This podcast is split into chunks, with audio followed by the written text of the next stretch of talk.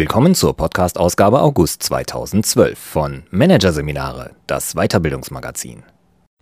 Managementmethode Effectuation. Planen ohne Plan. Von Andrea Bittelmeier. Entscheidungen unter Unsicherheit sind gefürchtet. Das ist kein Wunder. Denn wie soll ein Unternehmer oder eine Führungskraft entschlossen handeln, wenn sich keine verlässlichen Prognosen und keine festen Zielvorgaben machen lassen? Den Weg weisen will eine neue Managementmethode namens Effectuation. Vielen erfolgreichen Menschen kommt sie verblüffend bekannt vor. Hier ein Kurzüberblick des Artikels. Aha-Effekt. Warum viele Unternehmer und Manager ihr eigenes Vorgehen in Effectuation wiedererkennen.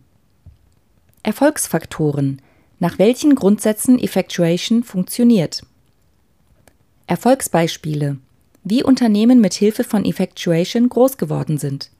Und erste Schritte, auf welche Weise die Einführung des neuen Managementgeistes gelingt. Die Reaktion von Professor Josef Smolle auf die neue Managementmethode Effectuation ist typisch. Es wird genau das beschrieben, was ich seit 30 Jahren mache und was ich auch bei erfolgreichen Kollegen beobachte. Hier sehe ich es zum ersten Mal ausformuliert, sagt der Rektor der Medizinischen Universität Graz. Er freut sich, denn mittels Effectuation kann er seinen Mitarbeitern besser vermitteln, was er von ihnen erwartet. Smolle sagt, Effectuation beschreibt den Geist, den ich mir für die medizinische Universität wünsche. Wie Smolle zeigen sich viele erfolgreiche Unternehmer und Führungskräfte von der Methode beeindruckt, die ihnen geradezu aus dem Herzen spricht. Und das obwohl, vielleicht aber auch gerade weil, sie sich konträr zu den klassischen Managementstrategien positioniert. Während diese nämlich auf klare Vorgaben, sorgfältig ausgearbeitete Businesspläne und feste Budgets setzen, baut Effectuation auf veränderbare Ziele, schnelles Ausprobieren sowie die Nutzung von Zufällen. Salopp formuliert, auf Versuch und Irrtum oder geschicktes Durchwursteln. Was in der klassischen Managementlehre eher verpönt ist, hat laut den Verfechtern von Effectuation auf schnelllebigen Märkten und in unsicheren Zeiten wesentliche Vorteile. Effectuation hilft überall dort, wo die Rahmenbedingungen sehr komplex sind und dennoch Entscheidungen getroffen werden müssen, erklärt der aus Österreich stammende Berater und Buchautor Michael Faschingbauer.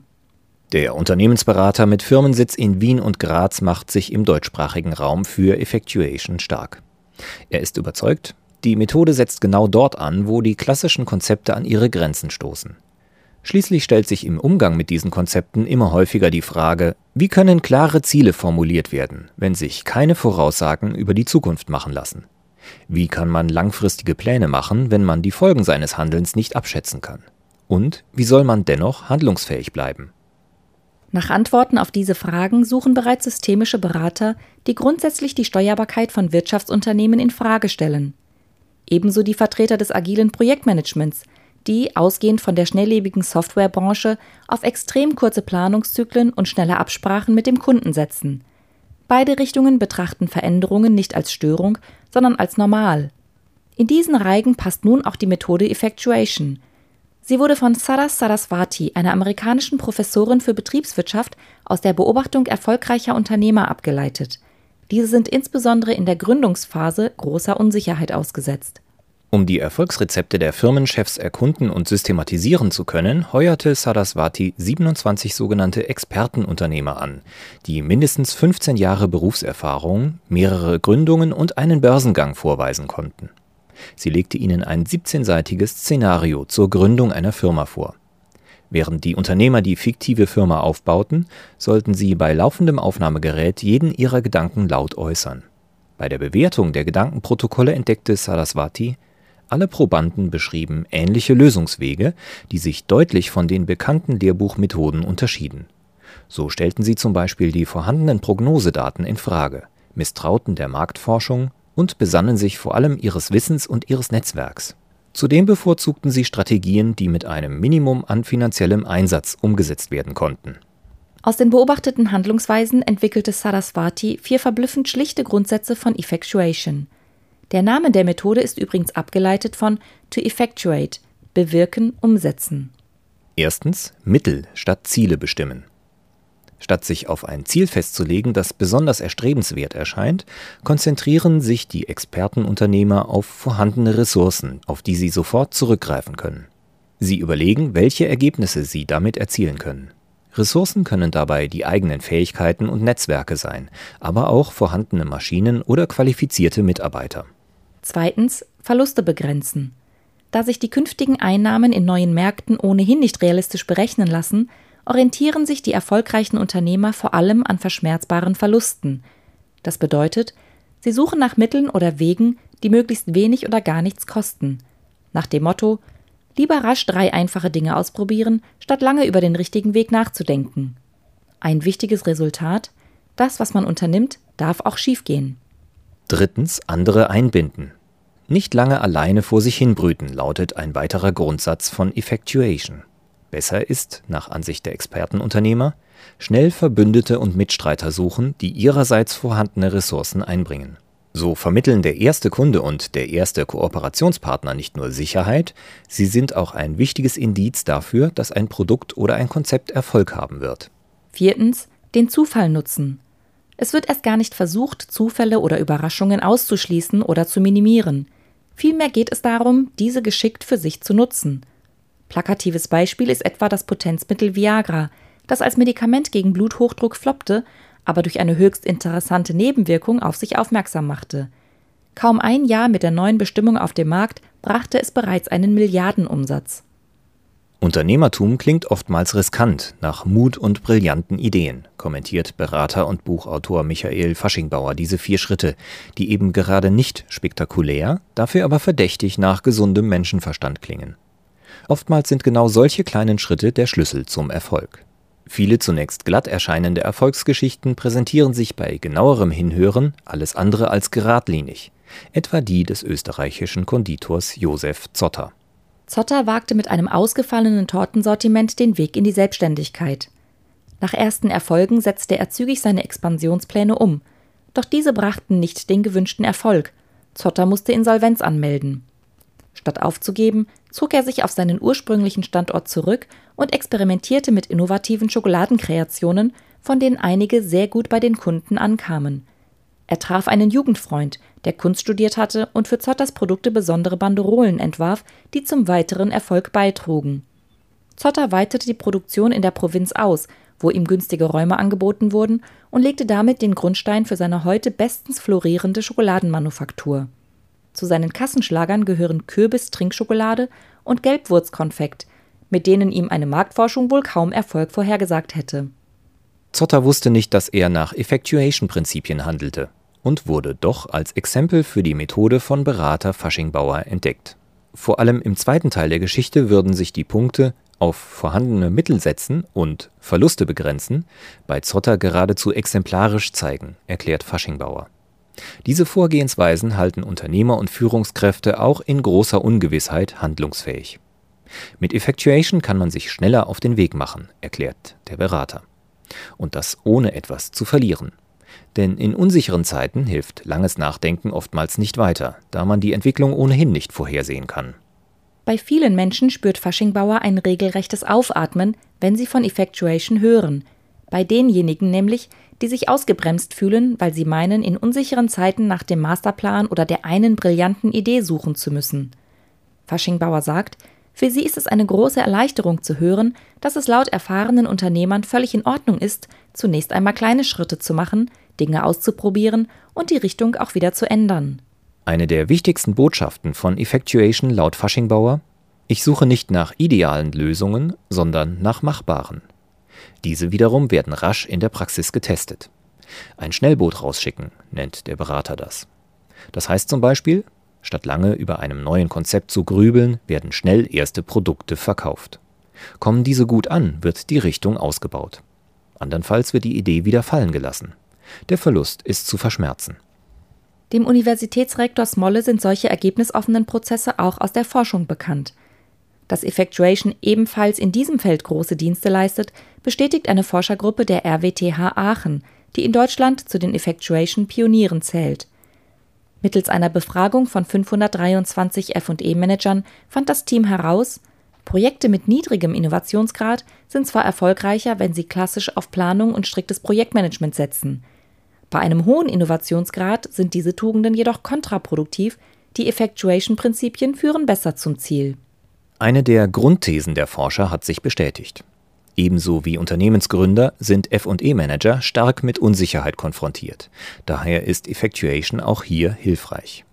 Ein weiteres Ergebnis jedoch hat die Forschergruppe eher überrascht. Auch in großen Unternehmen wird Effectuation längst praktiziert. Und das, obwohl deren Strukturen im Projektmanagement und auch im Controlling eher dagegen sprechen, so Dr. René Mauer. Mauer ist als wissenschaftlicher Mitarbeiter am Lehrstuhl Wirtschaftswissenschaften für Ingenieure und Naturwissenschaftler an der Studie beteiligt gewesen und hat zum Thema Effectuation promoviert. Er weiß, die Personen, die die entsprechenden Methoden anwenden, haben oft ein schlechtes Gewissen, eben weil sie gegen die Vorschriften in ihren Unternehmen verstoßen. Ein wichtiger Verdienst von Effectuation ist also vor allem im Kontext großer Unternehmen, dass das, was früher intuitiv gemacht wurde, nun systematisch verfolgt und anderen Abteilungen erklärt werden kann. Bei seinen Seminaren dreht sich schon einmal der Controller zum F&Eler um und bemerkt, endlich verstehe ich, wie du denkst, erzählt Mauer. Zumindest bei der ersten Begegnung mit Effectuation scheint die Methode die Belegschaften in den Unternehmen jedoch häufig auch zu spalten – in Menschen wie Smolle, die die Methode als alten Bekannten begrüßen und sich geradezu darauf stürzen, und in Menschen, die sich davon bedroht fühlen. Am schwersten tun sich diejenigen, die sich zuvor intensiv mit klassischen Managementmethoden beschäftigt haben, hat Smolle von der Medizinischen Universität Graz beobachtet. Von ihnen kämen Einwände wie da gibt es ja gar keine Strategie oder man lebt einfach in den Tag hinein.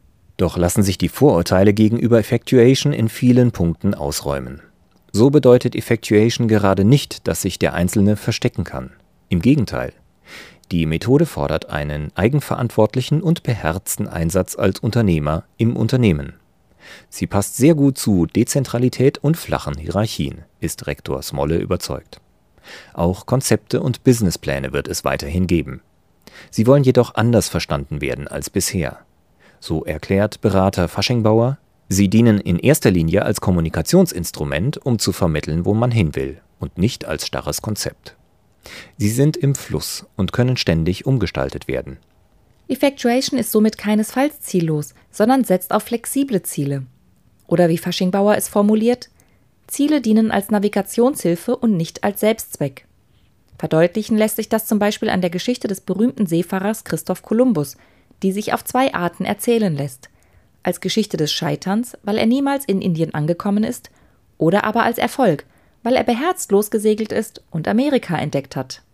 Auch viele Firmen werden erst dadurch wirklich erfolgreich, dass sich ihr ursprüngliches Konzept verändert, wobei der Zufall hilft. Wie das legendäre Beispiel der Post-its von 3M zeigt. Sie wurden nur erfunden, weil als Abfallprodukt eines Experiments ein Klebstoff entstanden war, der nicht richtig haftete und sich rückstandslos wieder entfernen ließ und weil sich zudem ein anderer Mitarbeiter darüber ärgerte, dass sein Lesezeichen immer wieder aus dem Gesangbuch fiel. Um das zu verhindern, erfand er ein klebendes Lesezeichen, das sich später als idealer Notizzettel erwies. Kein Zufall ist es wahrscheinlich, dass der Technologiekonzern 3M eine Kultur pflegt, die mit den Grundsätzen von Effectuation korrespondiert. In dem Unternehmen, das gemeinsam mit den Wissenschaftlern der Uni Aachen Effectuation im eigenen Betrieb untersucht, haben die Forscher 15 Prozent ihrer Zeit zur eigenen Verfügung. In den jährlichen Mitarbeiterbeurteilungen ist als Ziel vereinbart, mutige Entscheidungen zu treffen und Fehler zu riskieren. Viele der 1300 Produkte, die wir jährlich auf den Markt bringen, entstehen aus Einzelinitiativen und Zufällen, ist Stefan Rahn, Manager Corporate Innovation Marketing bei 3M Deutschland überzeugt. Mit Effectuation will er die bereits etablierte und erfolgreiche Innovationskultur im Unternehmen abgleichen und verspricht sich ergänzende Impulse, vor allem für die Frühphase von Innovationen. Später müssen wir schon stärker planen, so Rahn. Die vorantastende und vorsichtige Vorgehensweise in den Firmen ist durchaus im Sinne der Effectuation-Experten. Auch sie empfehlen gemäß den Grundsätzen der Methode nicht, Effectuation mit einem Trainingsprogramm auf einen Schlag und weltweit in alle Niederlassungen eines Unternehmens einzuführen. Stattdessen raten sie, in kleinen Schritten vorzugehen und zu schauen, was diese in einem Unternehmen bewirken. Beispielsweise könne Effectuation zunächst in bestehende Führungskräfteprogramme eingeflochten werden oder aber der Forschungsabteilung nahegebracht werden und von hier aus weitere Kreise ziehen. Stück für Stück lasse sich auf diese Weise eine Kultur von Unternehmer- und Innovationsgeist etablieren oder stärken der Berater Faschingbauer und der Wissenschaftler Mauer, die intensiv zusammenarbeiten, wundern sich heute selbst darüber, dass sie bei der Planung ihres ersten Workshops nicht nach ihrer eigenen Methode vorgegangen sind. So sprachen sie mit ihrem neuen Konzept gezielt Gründer an, mit denen sie bislang noch gar keine Berührungspunkte hatten. Sie dachten, für diese sei das Thema besonders interessant. Doch die Gründer machten ihnen einen Strich durch die Rechnung und meldeten sich nicht an. Stattdessen wurden gestandene Unternehmer und Führungskräfte aus dem Umkreis der beiden Effectuation-Pioniere auf die neue Methode aufmerksam. Das erste Seminar fand im bestehenden Netzwerk der Experten statt. Von dort aus suchte sich Effectuation den Weg in die Praxis.